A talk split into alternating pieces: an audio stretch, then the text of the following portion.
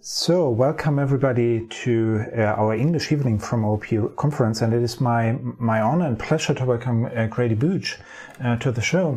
Uh, so, Grady, do you want to say a few words about yourself and what, what you've been working on? Sure. Um, so, I serve as chief scientist for software engineering at uh, IBM Research. Oops, am I muted?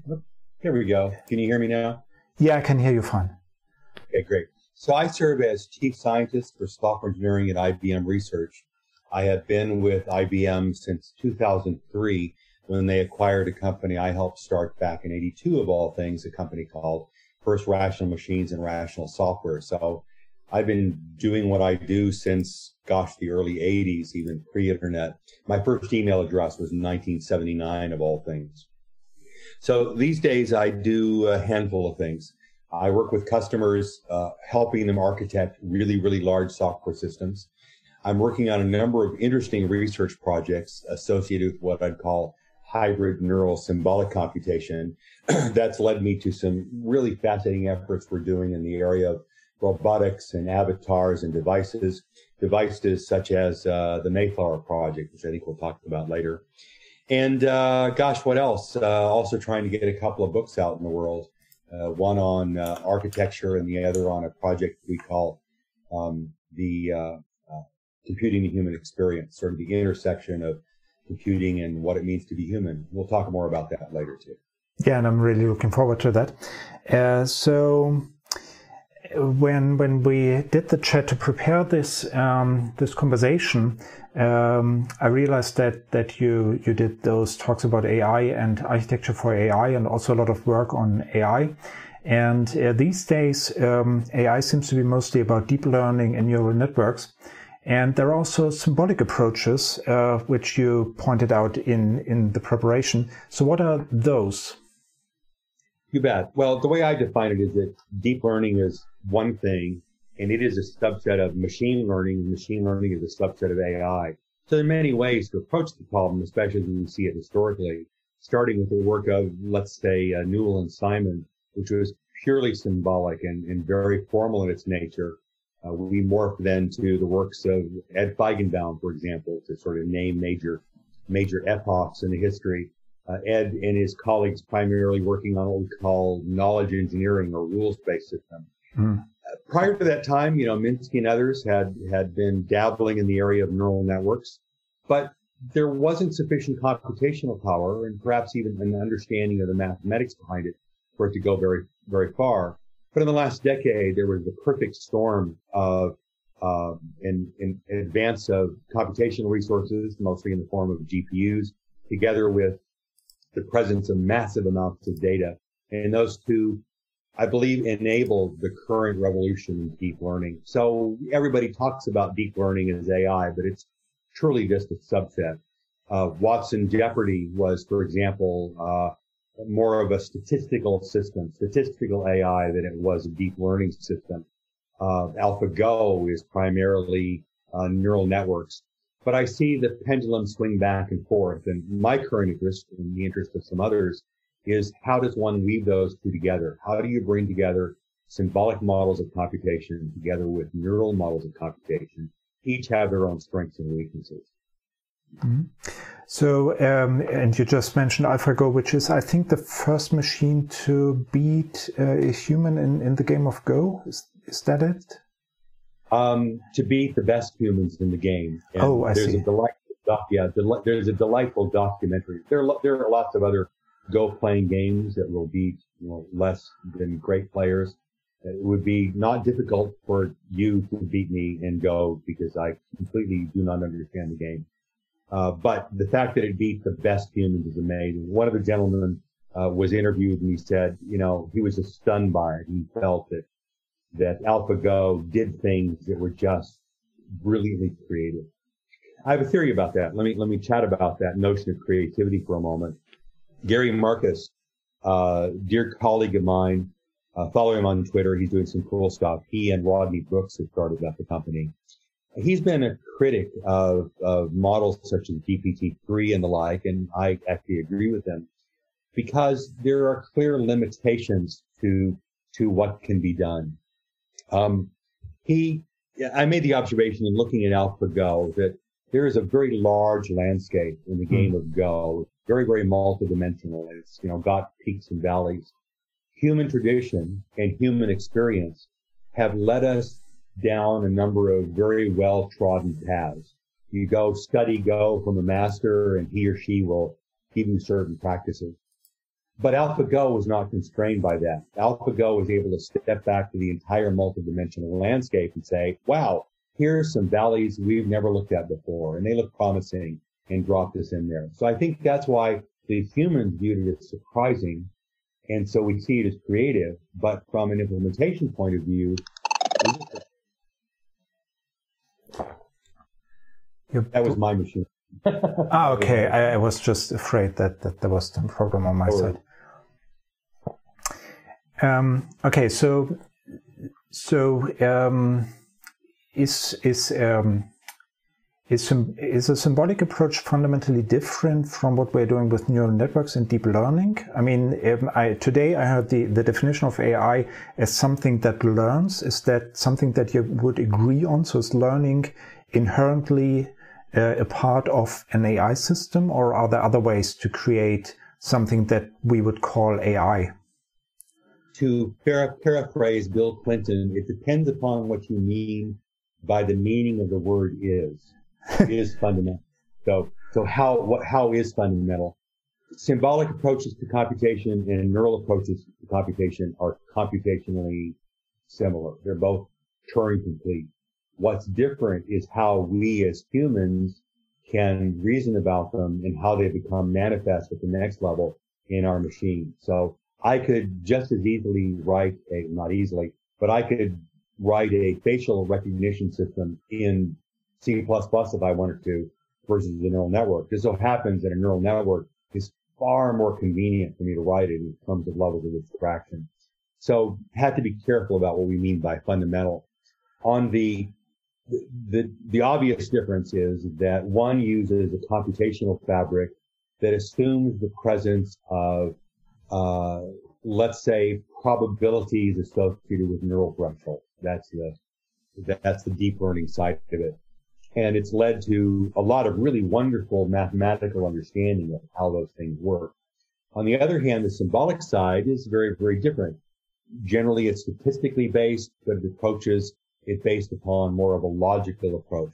There's a colleague of mine at IBM, um, Alexander Gray, who's trying to combine those two using a technique he calls LNN, logical neural networks, which have as their substrate uh, neuro, neurons due to computation, but then on the edges, the formation of the weights, they're all purely symbolic in nature. So the symbolic uh, neural combinations can happen at a number of levels.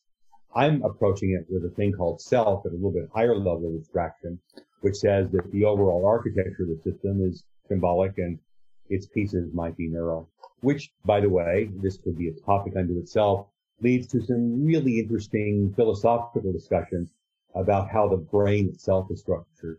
At least we as humans understand brain from a very symbolic partitioning kind of way. We see the visual cortex, we see all these various parts, but at the bottom, it's all neurons. So we structure it symbolically, but it gets mm-hmm. implemented neurally.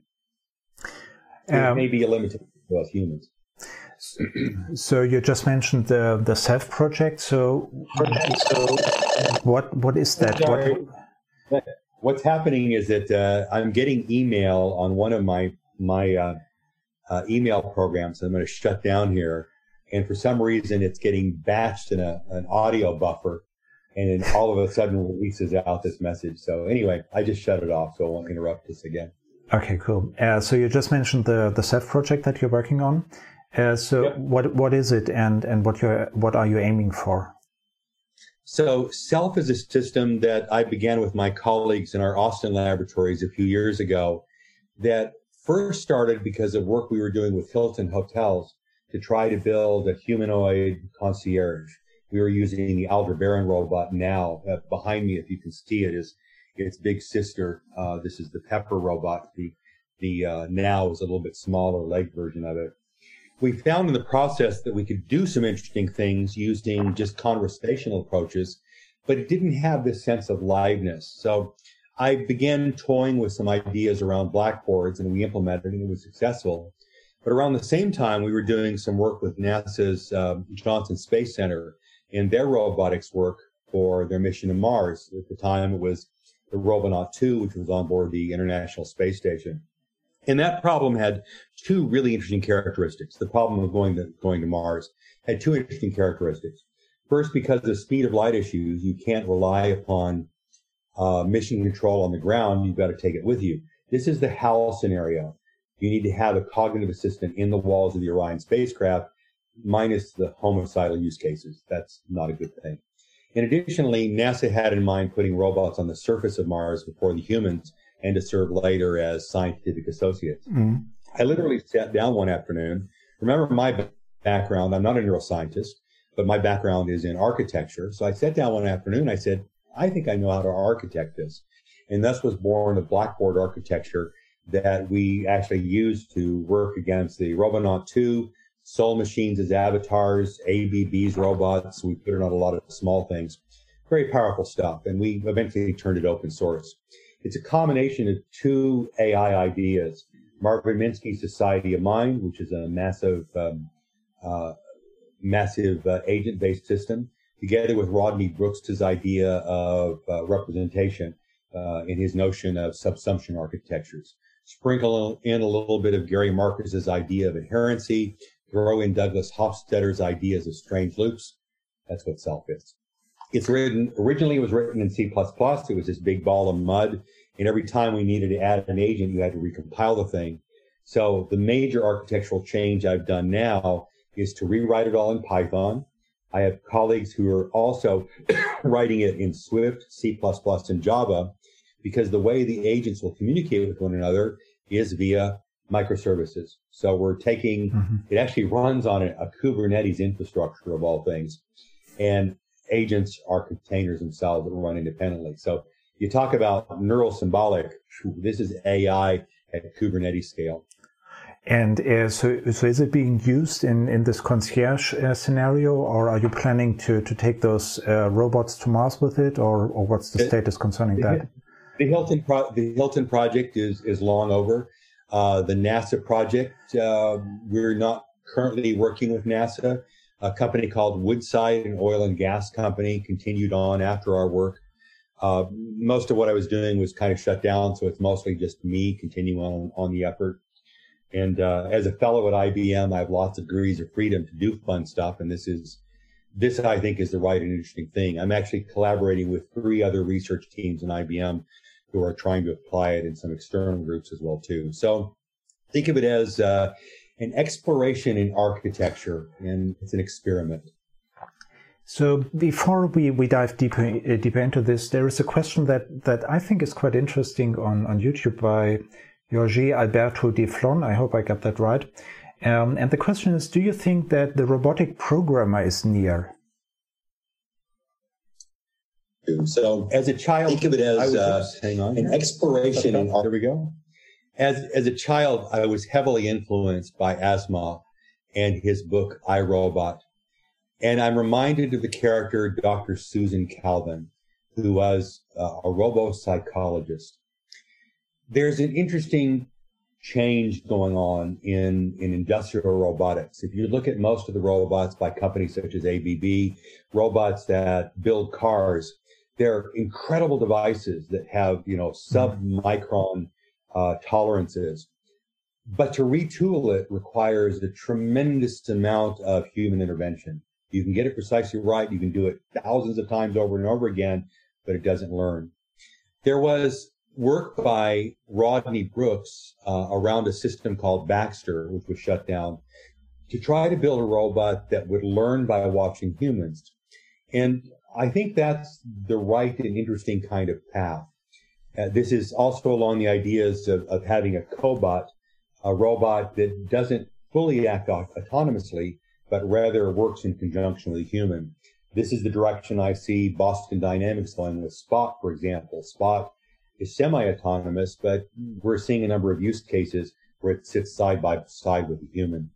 So to go back to your question, are we going to see robot programmers? The answer is we are sort of already see them. And the nature of that relationship is one that's still very fluid right now. Are we the director of these robots or are we working in conjunction with them? And I believe all signs point toward the latter, that we'll move in that direction. So you're saying that, that uh, the uh, if a robot behaves like a human by looking at a at a human, that's uh, how how they do sort of programming, something similar to programming. Is is that what you're saying? That's that's one research path that a number of follow are following. Correct mm-hmm. to learn by doing, if you will. There is within uh, many organic neural systems these things called mirror neurons, and you'll see it in the growth of a young young creature, a young child, where they will observe another creature doing this thing and they'll mirror it. And these mirror neurons seem to be the ones that get activated along the way. It's not like we're implementing it that same way, but it's the same concept of we're sort of watching and observing and repeating. Um, it's interesting. I, I think your, your answer is quite interesting because if I look at the at the history of software engineering, I always feel like what, what we are trying to do is uh, raise the level of abstraction and yes. I, I, I always have the, uh, I mean, in my day to day work, the struggle that I usually have is uh, to understand what needs to be built. Uh, so it's not about, I mean, I'm a consultant, so I hardly build anything. It's more about, you know, trying to, to get a direction. And that seems like something, so like a, like a robotic programmer doesn't really seem to solve the problem of software engineering, which is to understand what needs to be built. Uh, so would you agree, or is that a problem that can be tackled by AI at all? Um, lots of interesting implications to that question. I think what you're describing is a separation of concerns within such a system.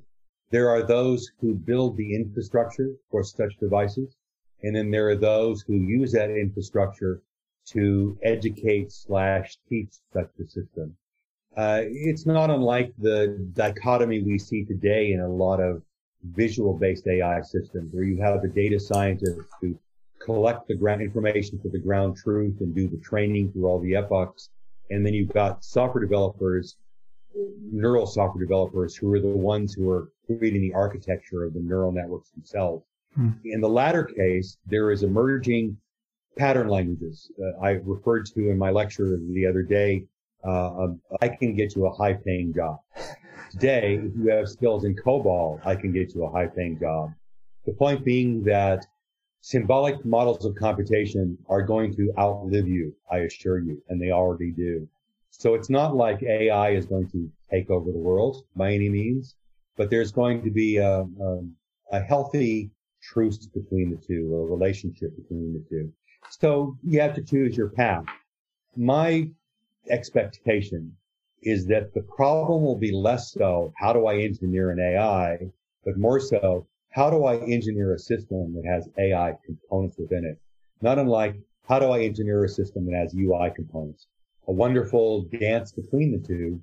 But in the end, it's all about engineering. And so your traditional skills of how do I build these things? That's great. If you want to be a, a, a, um, a deep learning expert, go for it that's also an interesting, fruitful path. But I think by and large, a lot of the code we're going to write uses AI and is not AI for stuff. Mm. Uh, yeah, so so that's kind of a relief, and and um, the, the, yeah, and and I have to admit the uh, what you just said about COBOL and uh, IBM uh, assembly that that's that's a very good point. Um, so listening to, to what you just said about about self, uh, about Marvin Minsky's Society of Mind and uh, Brooks' Intelligence Without Representation, I think you also mentioned uh, the Strange Loops by Hofstadter, if I remember correctly. Um, that's that's stuff from like the 80s and the 90s, I believe. So so is there like like like a gap somewhere in AI research where uh, we we need to rediscover things from from that uh, period? and uh, we need to apply them anew with the new possibilities that we have concerning hardware and computational power and these kinds of things? I think that the field of software and truly any field is one of rediscovery of the past. I'll give you another example. Um, we as a community in the cloud world are beginning to rediscover the importance of visual programming. Oh my God. Remember this thing called the UML. You may have heard of these three, three rogues. Don't trust them. They're, they're, they're scoundrels. They created this thing called the UML, which was at its peak a way to visually represent complex systems. Well, maybe 10% of the community sort of grokked it. I still use it. It's still used here and there. Uh, didn't like dominate the whole world. But now if you go into an AWS shop and say, Hey, show me your layout of your cloud, they're going to show you a diagram based around an AWS notation. It's sort of a combination of UML deployment diagrams and UML component diagrams. So the world is rediscovering those kinds of things. There's nothing new under the sun. That's true in cloud. Same thing is true in AI as well. Uh, the ideas of blackboards and, and knowledge engineering, they're all great ideas in their time. And there's no one true way. I tend to be a synthesizer as a systems architect. I look at all the best ideas I can find to bring them together. And so that's why you see me reaching back a few decades because these ideas worked. As an engineer, I want to pull those things together. So, uh, do you think that's that's sort of what it is sort of what it uh, boils down to? Uh, if you're an engineer, you have to collect the, the ideas and and uh, think about them and use the ones that uh, fit to the problem at hand. The mantra I use as an engineer is that if it works, it's useful, and so I'm going to go with what works, no matter what era in which it was created. Mm um, you just mentioned uh, blackboards. That's another old idea, I believe, uh, or or um, well established idea. So, and I think it's it's fundamental to AI probably. So, do you want to say a few words about that to to sort of deep dive into one of these ideas that that are maybe forgotten? Sure. Well, blackboards came about through a lot of audio AI research back in the 80s. Uh, I think it was first proposed in the concept a system called Hearsay which was a statistical approach to uh, to uh, uh audio recognition, ALP, I guess you could call it. Um, Mary Shaw and David Garlan, in their book Software Architecture, detail blackboards as one of the fundamental uh, architectural patterns. It's interesting to me because from the point of view of human cognition, we know that we have short-term memories, and these are in effect really well modeled as blackboards. So there's a separation of concerns. There are sort of short cache kinds of things that uh, we have that we can throw on a blackboard and then longer term memory kind of things. Those are the models of the world, models of the self, and models of others. And the interesting thing about the blackboard then is if you couple that with a multi-agent system, all of a sudden you have the opportunity for opportunistic behavior. This is exactly what drove us to this with the uh, Hilton Hotel example uh, we would put this robot out there and people wouldn't know what to do with it. But on the other hand, if you made it spontaneous, if you gave it some degree of agency, you would have one agent that says, I'm constantly looking around and I see a human and I'm going to put that information up on the blackboard. If the context is right in that time and space, another agent might wake up and say, Oh, wow, I'm not doing anything. I'm going to initiate a conversation. So a blackboard gave us a mechanism that allowed a sense of liveliness to it. So again, if it works, it's useful, and it worked, and it was useful. So, do you think that this is some? I mean, at the end of the day, that's that sounds like uh, agents basically could be modules in your traditional software, and Blackboard could just be some kind of shared data structure. So, is this useful beyond um, AI applications, and, and maybe something that we should take a closer look at? also to, to use it for, for other architectures? I think it may possibly so. What I'm trying to do with Self is to, well, there's the Python implementation of it today. So if you want to snag those, you can do now. But I'm turning each of those abstractions into a set of containers with their own microservices. So I'm, I'm trying to build out a set of abstractions that can be generally useful. You need a blackboard. Here it is. Uh, Redis, for example, doesn't have a blackboard uh, metaphor in it, but hey, here's one to go along. the thing about building anything like this, you never know how it's going to be used. I'm building it for a particular purpose. If it can be used beyond that, then all the better. Right.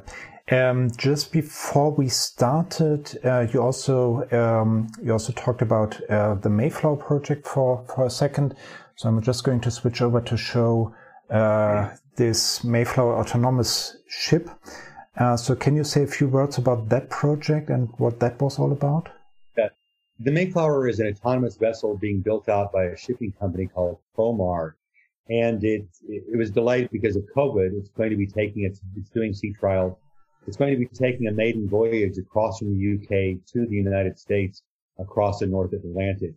Uh, I, I, IBM have been engaged with the project for some time. They're using PowerPCs on board. My piece of it is associated with a scientific package, and I've been working with a team out of Hursley that have put a number of experiments on board. Living here in Maui, yes, I'm wearing a t-shirt and, and swim trunks. Sorry for all of you who are in cold weather right now, but it's really nice and warm. I'll send my warm tropical thoughts to you. Um, I've been working with a number of, uh, of whale researchers, Jim Darling in particular, another woman from a, a group called the Jupiter Foundation, Beth, uh, who are really deeply interested in humpback whales. So we've been, um, I collected uh, samples from them. Uh, thank you, Beth and Jim. Uh, we built some ground truth and have built, the team in Hursley has built out an AI traditional CNNs that uh, allow us to detect uh, the songs of humpback whales and other things. And this is going to go on board. There are other experiments, but that's the one I've been involved in. And um, lastly, um, you also talked about uh, computing the human experience, and there is the website computingthehumanexperience.com.